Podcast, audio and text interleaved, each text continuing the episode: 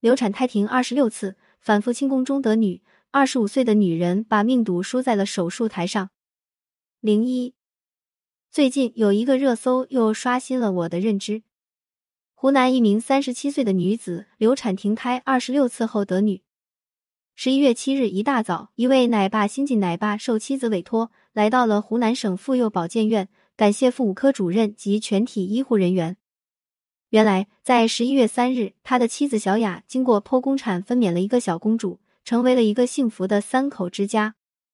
据介绍，小雅一直希望有自己的小孩，但截至二零一七年，她的人生经历了二十五次流产、胎停和反复清宫，月经量变得很少，各种治疗方法都不见效。多年以来，怀孕多次都没有结果，小雅对怀孕几乎都不抱有希望了。直到二零一九年，三十四岁的小雅又怀孕了，开心之余又有莫名的担心。不久之后，不幸又发生了她的身上，小雅再次胎停了。在引产后的复查中，小雅被证实有严重的宫腔粘连，宫腔内膜纤维化明显。两个月后，小雅回到医院做了宫腔粘连分解术，保护了她宫腔内稀疏的子宫内膜。上天不负苦心人，三十七岁的小雅在医生的帮助下成功怀孕，并在十一月三日成功诞下宝宝，圆了她多年的母亲梦。新闻的初衷是可喜可贺，但很多网友们却不这么以为。恐怖故事以这么温馨的语气讲出来更恐怖了。二十六次是认真的吗？流产之后至少半年到一年才能再次怀孕吧？那么频繁，身心都经不起折腾了。这值得鼓励吗？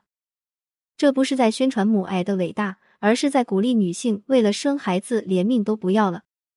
我粗略算了下，大概从二十岁开始怀孕，平均每年至少流产两次，身体都还没完全恢复就又怀了，然后十几年的人生就在生孩子这件事循环往复。此时此刻，如果我是这名女子的母亲，我真的会心疼这样的女儿，来回躺在病床上，被一次又一次的推进手术室，一次又一次的生死未卜。据医生介绍，宫腔粘连是子宫内膜损伤所导致的。百分之九十是与妊娠手术有关。流产手术中过度搔刮宫腔或多次搔刮宫腔都会减少内膜破坏及基底部内膜损伤。这孩子无疑是小雅多次豪赌，在鬼门关进出多次换来的。可这种行为值得推崇吗？母爱是伟大的，但是母爱不代表就要母亲以命换命。爱自己才是诠释母爱的开始。自己不爱惜自己，就算孩子生下来了，又如何能有健康的身体？看他茁壮成长，看他笑意嫣然，看他自由玩耍。当然，成为母亲是小雅的梦想。作为旁人，也不能过多的评价，毕竟这种执念也并不是每个人都能懂。我们做到的只是祝福和尊重。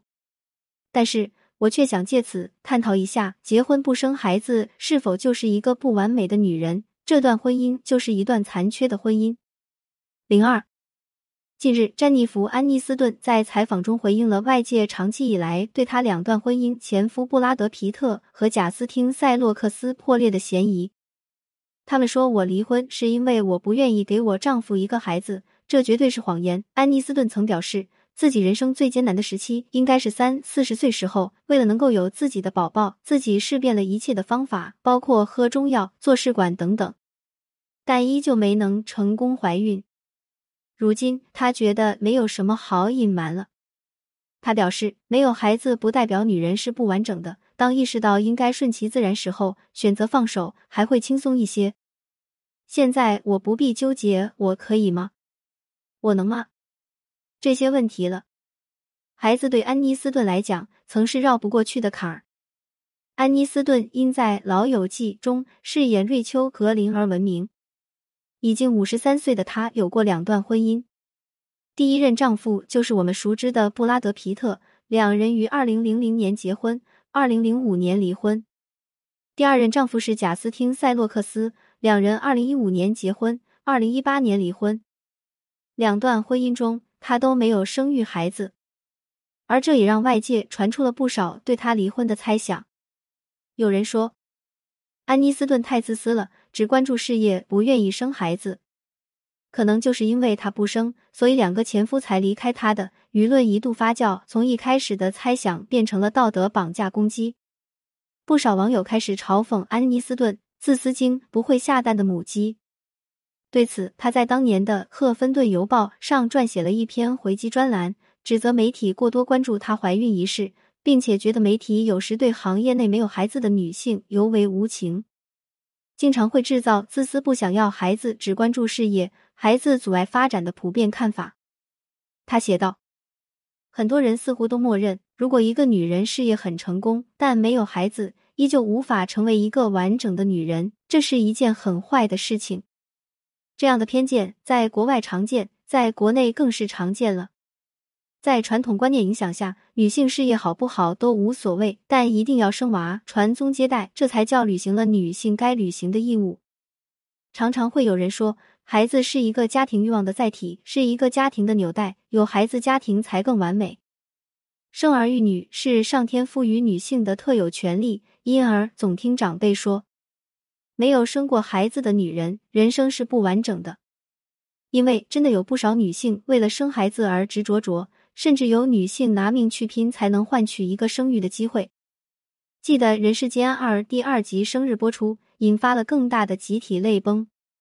这一集聚焦在了危重孕产妇群体的身上，而有那么一位主人公小吴。他说：“我认为人生要是圆满，就是有个孩子。”这是二十五岁的小吴对镜头说出的第一句。对绝大女性来说，生育孩子算不上十分奢侈的愿望，但对患有先天性心脏病伴重度肺动脉高压的小吴来说，真的算是难以企及的愿望。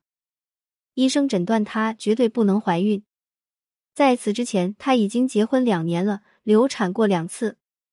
而这次入院是她第三次怀孕，她不顾家人反对，执意要生下自己的孩子。在镜头面前，她显得十分淡然。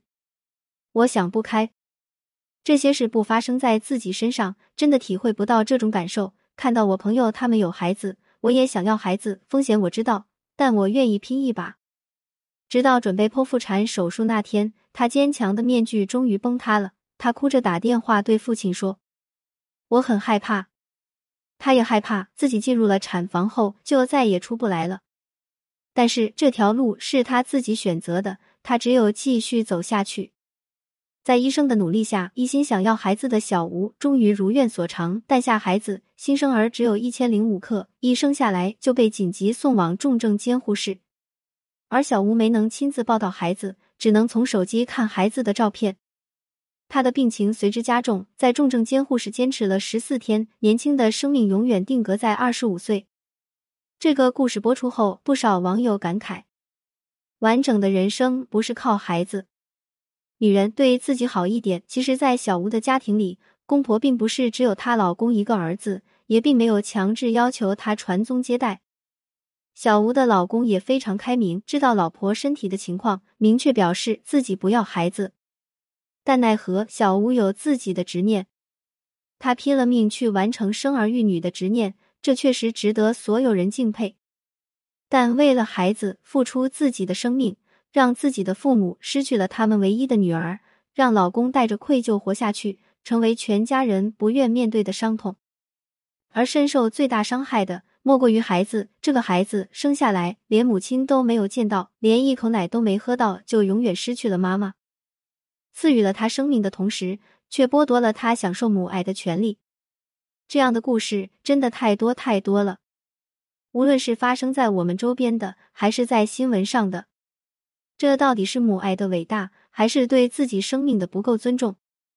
零三，很多人都会觉得没孩子总会让人对一眼望到头的婚姻产生无趣感，有孩子恰恰能让婚姻充满了更多未知的乐趣。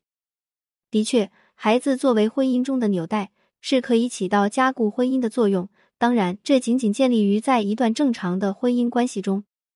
但如果生孩子只是为了捆住一个男人，让婚姻更为持久，那么这段婚姻注定是糟糕的。这么想的这个人，注定会固步自封。